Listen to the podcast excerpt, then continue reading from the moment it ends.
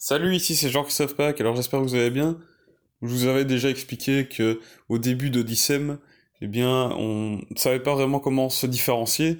L'axe de différenciation qu'on avait choisi, en fait, c'était euh, en fonction de nos services, euh, les services qu'on proposait, la méthodologie qu'on avait, où on disait que, en gros, on proposait une solution complète, où on créait un système de qu'on appelait le système de marketing digital, qui est un nom euh, vraiment pas très intelligent au final, parce qu'aux yeux d'un client, ça n'évoque pas grand-chose. Au final, qu'est-ce qu'on faisait? C'était créer une machine à générer des clients. C'est comme ça qu'on l'appelait. On trouvait que c'était voilà, c'était pas mal. On n'avait vu aucun concurrent utiliser ça. On se disait c'est déjà un, un, élément de différenciation de notre message de vente. Mais voilà, vraiment la différenciation principale qu'on avait, c'était au niveau de notre méthodologie, le fait qu'on incluait plein toutes les, les comment dire, tous les éléments principaux du marketing digital, donc c'est-à-dire faire une stratégie, faire forcément euh, du référencement naturel, des référencements payants, de la publicité sur les réseaux sociaux, du contenu, euh, qu'est-ce qu'il y avait encore euh, tout, Créer un site web forcément. Voilà, on a, on énormément de choses et on se disait, voilà, on crée tout un, tout un système avec tous des éléments qui fonctionnent les uns avec les autres et Ensuite, on analyse, on optimise tout en continu pour vraiment s'assurer que on crée une machine et ensuite on l'entretient. On l'entretient pour qu'elle continue à bien fonctionner, qu'elle s'améliore et qu'elle génère plus de clients à euh, un coût de plus en plus faible. Donc c'était ça qu'on présentait. Déjà, il y a plusieurs prospects qui avaient bien réagi à ça, qui trouvaient que c'était pas mal. Après, nous, on a eu la chance de tomber sur des euh, présentations commerciales de certains de nos concurrents. Et on s'est rendu compte qu'en fait, eh bien, ce pitch de vente, cette présentation de notre offre, etc., ne nous permettait pas vraiment de nous différencier parce qu'il y avait déjà des concurrents qui avaient la même approche, qui avaient aussi une méthodologie très similaire, où c'était forcément aussi euh, stratégie, euh, création d'un système, et puis analyse, optimisation en continu. Donc déjà ça, euh, forcément, on n'était pas les seuls. Puis il y avait l'aspect de notre message de vente en disant on va vous faire une machine à générer des clients. Donc comme j'ai dit, nous, on croyait que c'était un élément de différenciation ça, parce que la plupart des agences qu'on avait analysé sur Internet, souvent le marketing digital, comment il l'accès, c'était surtout des agences de communication en fait. C'était pas vraiment des, agences qui se positionnaient comme euh, des, euh, des agences orientées résultats, on va dire, qui étaient là pour faire en sorte de générer vraiment, de manière explicite, plus d'argent à, leurs clients. Après, on est tombé sur euh, la présentation commerciale d'un euh, concurrent qui disait exactement la même chose, une machine à générer des clients. Et là, on s'est dit, ah merde, en fait, euh, voilà, on a réellement rien qui nous différencie des autres, enfin, à part euh, qui on est nous, puisque ça compte quand même, nous en tant qu'entrepreneurs, on a quand même une différenciation euh, par rapport à d'autres personnes, puisqu'on a une personnalité unique, et donc on va travailler de manière différente, on va avoir une relation différente avec nos clients, mais bon, c'est pas suffisant. C'est pas suffisant, et donc on, se dit, mais co comment on va faire pour se différencier? Pour nous, le, vraiment l'axe principal de la différenciation, comme on réfléchissait à ce moment-là au début de l'entreprise, c'était, en fait, pour se différencier, le plus important, c'est au niveau de nos services. Quels sont les services qu'on va proposer Comment on va euh, délivrer le service Comment on va entretenir la relation avec nos clients. Pour nous, c'était vraiment l'axe principal de la différenciation. Et à ce moment-là, on se disait, mais voilà, on pensait que c'était surtout comme ça qu'on pouvait se différencier. Puis, on était un peu bloqué à ce niveau-là. En plus, on avait des, des, connaissances en vente qui étaient assez limitées vu qu'on était au tout début. Et on était peut-être encore un peu naïf à ce moment-là, ce qui est fort probable. Et donc, on savait pas comment faire. On savait pas comment faire pour les, les pitchs suivants qu'on avait avec d'autres prospects. On, on, gardait toujours le même message de vente, même si on n'était pas vraiment convaincu du fait qu'il nous permettait de nous différencier à fond. Et jusqu'à ce que je tombe, enfin, j'avais, je connaissais déjà le, le marketeur américain dont je vous ai parlé, Russell Brunson, celui qui a créé euh, le logiciel ClickFunnels. Et donc, il y a quelques mois, je m'étais dit, mais en fait, ce qu'il qu'il explique est quand même très intéressant. Donc, je sais qu'il a deux livres. Donc, c'était Dotcom Secrets et Expert Secrets. Je vous en ai déjà parlé aussi. Et je m'étais dit, mais ce serait quand même intéressant que je lise ces livres parce que j'étais dans des groupes Facebook dédié à ClickFunnels, dédié à Russell Brunson, etc. Et je voyais qu'il y avait énormément de gens qui partageaient à chaque fois le fait que, que ces deux livres avaient euh, vraiment apporté énormément de choses, que ça avait changé complètement leur vision du business euh, online, etc. Et donc, je m'étais dit, allez, maintenant, c'est peut-être le moment de lire ces deux livres. Et quand j'ai décidé de lire euh, Expert Secrets, eh en fait, il explique dans un chapitre qui est assez important, en fait, c'est vraiment la fondation du, du livre, en quelque sorte, il explique que euh, là, on peut faire une différence, c'est surtout au niveau du message de vente. Si on veut vraiment avoir des gens qui sont complètement fous, qui sont super motivés par rapport à ce qu'on va leur vendre, eh bien, ça se fait au niveau du message de vente. Et en fait, il explique que dans le monde euh, actuel des entreprises, la majorité de vos concurrents, la majorité des entreprises, et peut-être même vous aujourd'hui, c'est ce que nous on faisait avec Odyssey au début, eh bien, le positionnement de notre offre est, en fait une offre qu'il qualifie d'offre d'amélioration. Qu'est-ce que c'est? Eh bien, en fait, une offre d'amélioration, c'est le fait de proposer à une personne d'avoir plus de ce qu'elle a déjà, ou un truc qui est mieux que ce qu'elle a déjà. Mais c'est par exemple, pour vous donner un exemple concret, si euh, je prenais un ordinateur et que vous avez déjà un ordinateur et que je vais vous vendre un ordinateur avec plus de giga RAM, avec plus de puissance euh, graphique, avec un, avec un écran de meilleure qualité HD, etc. Tout, ce que je vous propose, c'est une amélioration de ce que vous avez déjà. C'est juste vous dire, vous avez un ordinateur qui a ça euh, comme caractéristique aujourd'hui, eh bien je vous propose un nouveau qui a des caractéristiques encore plus intéressantes, plus performantes.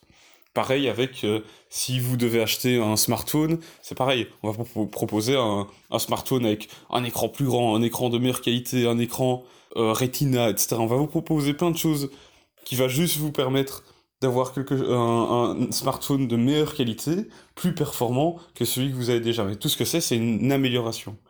Et il explique que les personnes qui font la différence, qui vont vous permettre vraiment de prendre la majorité des parts de marché, vraiment faire en sorte d'avoir une horde de fans qui vont venir derrière leurs produits, eh bien, c'est en fait de ne pas suivre une offre euh, d'amélioration, mais plutôt proposer une nouvelle opportunité.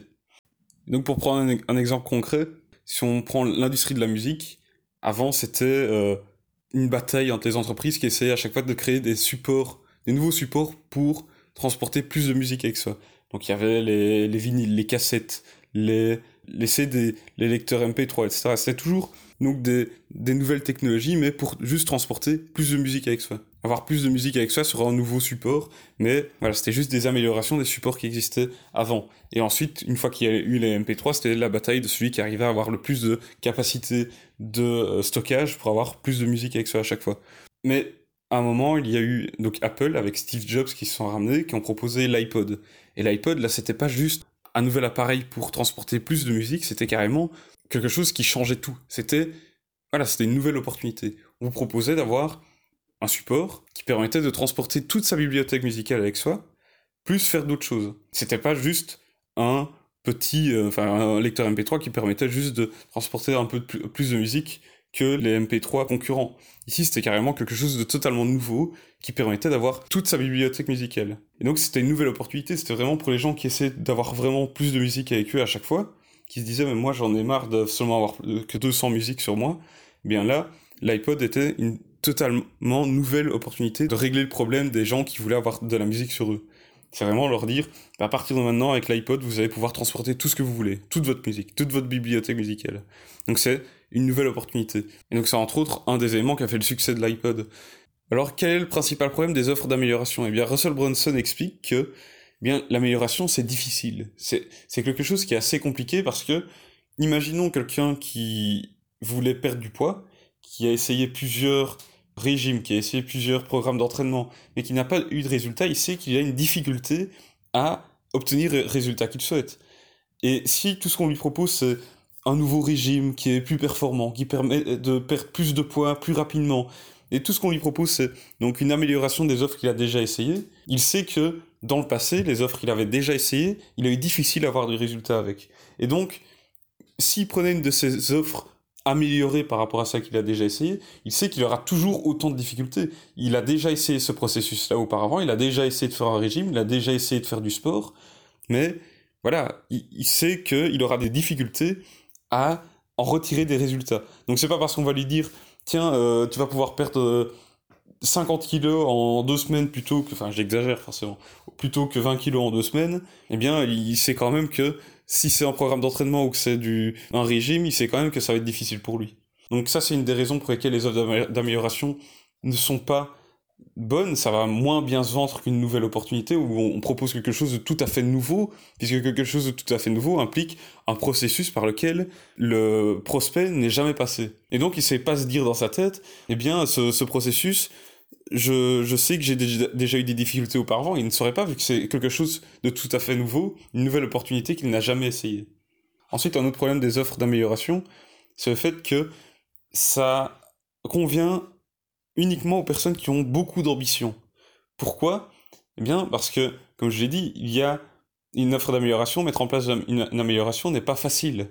Ce n'est pas facile, et donc ça correspond uniquement aux personnes qui sont prêtes à faire des efforts, à vraiment se dire, je vais euh, accepter de refaire les efforts nécessaires pour essayer de ressortir des résultats de cette nouvelle solution qui s'offre à, moi, mais qui est au final qu'une amélioration de ce que j'avais déjà auparavant. Donc, euh, si je prends euh, un autre exemple, allez, on va prendre l'exemple de, de livres sur la vente. Voilà. Par exemple, je, je veux me former à, la vente, j'achète un livre sur la vente, je lis, j'essaie d'appliquer, ça ne va pas. Puis je vais acheter un autre livre sur la vente qui était vendu comme quelque chose qui est le meilleur livre sur la vente. Je vais le lire, je vais tout appliquer, ça ne va pas. Encore une fois, ça ne va pas. Puis finalement, je vais acheter une formation sur la vente qui disait aussi que c'était la meilleure, la plus efficace, etc. Bah, j'applique et encore une fois, je, ressors un tout petit peu de résultats, mais euh, rien, rien de fou. Et ainsi de suite si euh, on me propose encore une, autre offre qui est encore soi-disant plus performante en termes de d'apprentissage de, techniques de vente, etc., eh bien, je sais que auparavant, j'ai pas eu beaucoup de, résultats, eh bien, il faut vraiment que j'ai de l'ambition et me dire, je veux vraiment euh, être formé à la vente, eh bien, je vais accepter de reprendre cette, euh, cette formation qui est normalement meilleure que ce que j'ai déjà lu auparavant et de la formation que j'ai déjà suivie, et je vais faire l'effort de la suivre et encore l'appliquer malgré toutes les mauvaises expériences que j'ai eues dans le passé. Donc ça, demande vraiment de l'ambition et se dire et de la persévérance.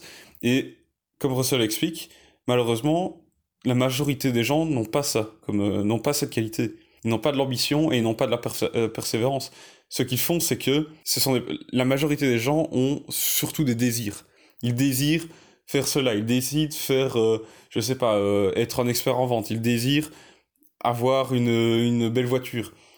Mais c'est pas nécessairement de l'ambition. La majorité des gens ont plutôt des désirs par rapport à de l'ambition que, que Russell explique.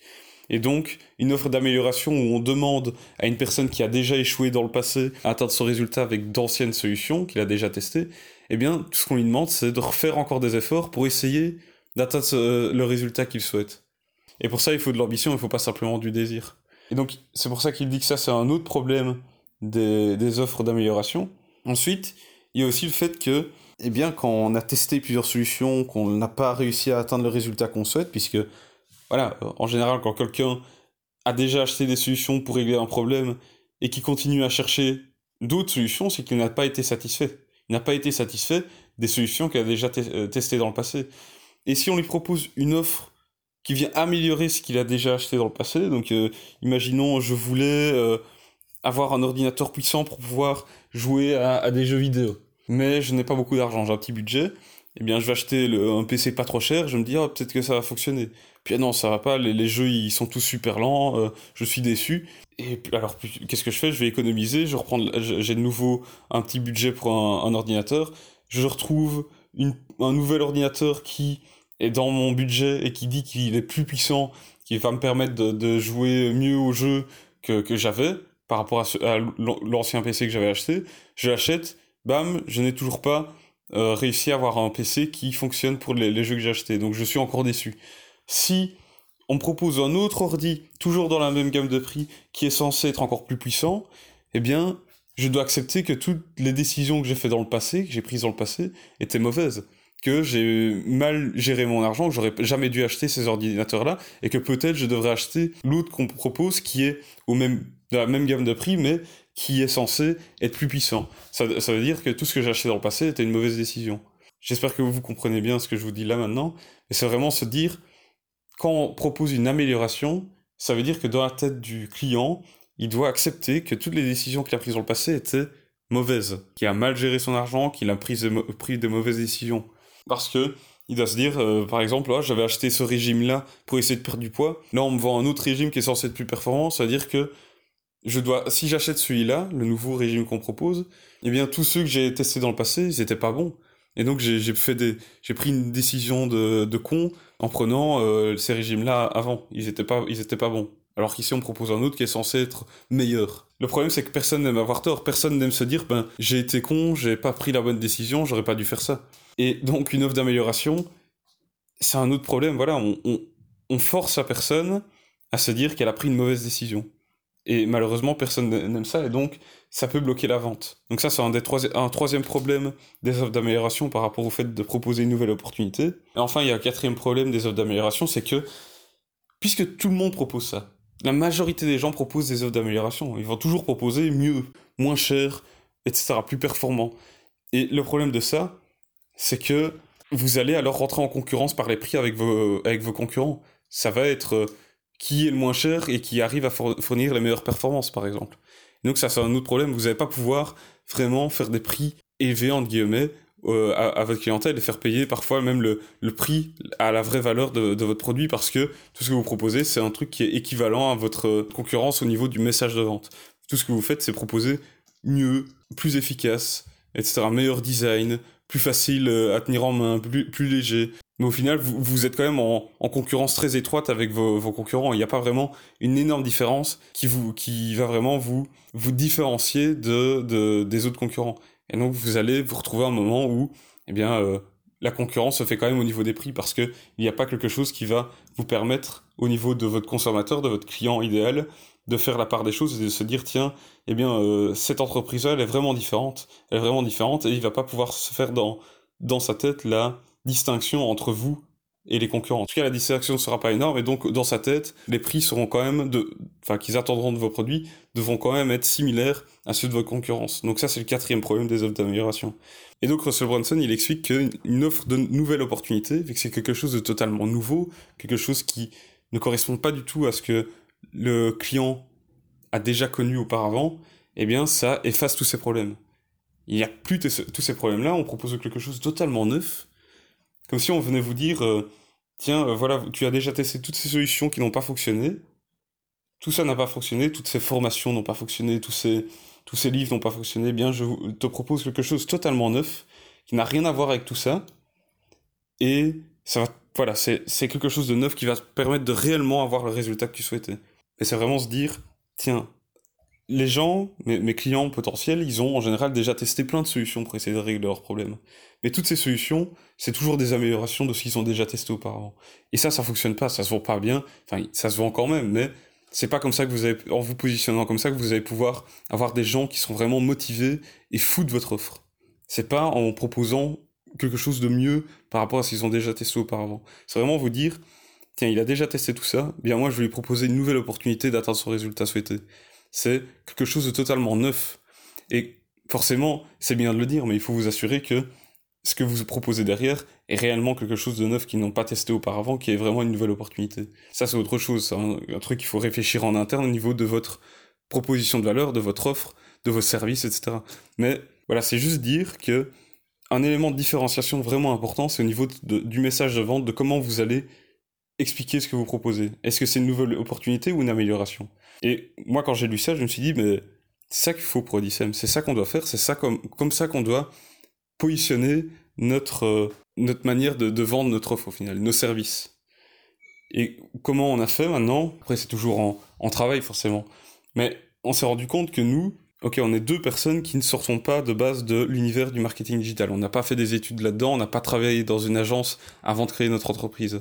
Et donc, c'est déjà un élément important, ce qui fait que nous, on n'a pas la manière de penser habituelle des gens qui travaillent dans des agences de marketing digital. On, a remarqué, par exemple, qu'énormément de concurrents, qu'est-ce qu'ils font? Eh bien, ils profitent du fait qu'il y a un, un énorme gouffre de connaissances entre eux et leurs clients. Par exemple, ils vont aller proposer des offres avec plein de services différents en fonction du budget du client, mais ils vont pas faire en sorte de choisir vraiment les services qui, qui correspondent vraiment aux besoins en fait du client. Ils vont prendre ce qui eux les arrange, qui leur permettent de se faire de se mettre de l'argent dans les poches, et puis c'est tout. Ils vont pas conseiller euh, correctement leurs clients. Et donc il y a un problème de connaissance, il y a un problème, euh, un gouffre de connaissance entre les deux, et il y a un certain abus de pouvoir au final entre les deux. On s'est rendu compte de ça, on s'est rendu compte aussi qu'il y a énormément d'agences qui qui mettent en place des, des, des services qui n'apportent aucun résultat, ou c'est juste vraiment des dépenses qui sont presque totalement inutile pour le, client. On s'est rendu compte de ça aussi. Et donc aujourd'hui, ce qu'on, la manière de se positionner, on se dit que ce qu'on propose, c'est une nouvelle opportunité pour les gens qui essayent de se lancer dans le marketing digital, qui essayent d'utiliser Internet à leur avantage pour euh, générer plus de clients, plus de ventes. Et c'est vraiment une nouvelle opportunité. C'est quelque chose que même les agences de marketing digital, en général, ne, semblent ignorer. On leur propose quelque chose de neuf, qui est donc les tunnels de vente, et ça, ils n'ont pas entendu parler. C'est quelque chose qu'ils ne connaissent pas, ils n'ont jamais eu une mauvaise expérience avec ça. Donc même si on a affaire à un prospect qui a déjà eu une mauvaise expérience avec une agence de marketing digital, qui a déjà essayé de faire un site e-commerce qui n'a pas fonctionné, qui a déjà essayé de faire des réseaux sociaux qui n'ont pas fonctionné, nous on vient et on dit que non, nous on fait pas tout ça, c'est pas ça qu'on fait. C'est quelque chose de neuf, qui n'a rien à voir avec tout ce qu'ils ont déjà essayé auparavant. Et donc, ça veut dire que ça va teaser vraiment la curiosité de notre prospect. Il va se dire, oh, ça, ça a l'air top, ça vraiment excellent, et euh, ça change ma vision des choses, ça change.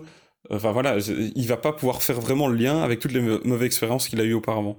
Et donc ça va vraiment nous permettre d'avoir un élément qui va nous différencier dans sa tête, qui va faire en sorte qu'il va se dire ah Odyssem, c'est pas comparable avec toutes les solutions que j'ai déjà testées avant ou toutes les solutions qui existent sur le marché et que j'ai que je connais déjà.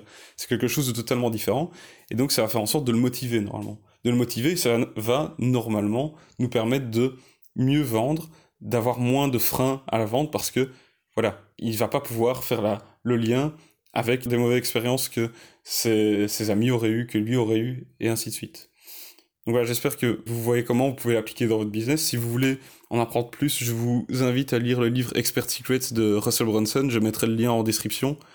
Et donc voilà, ici c'est la fin de cet épisode. On se retrouve demain pour le suivant. Allez, salut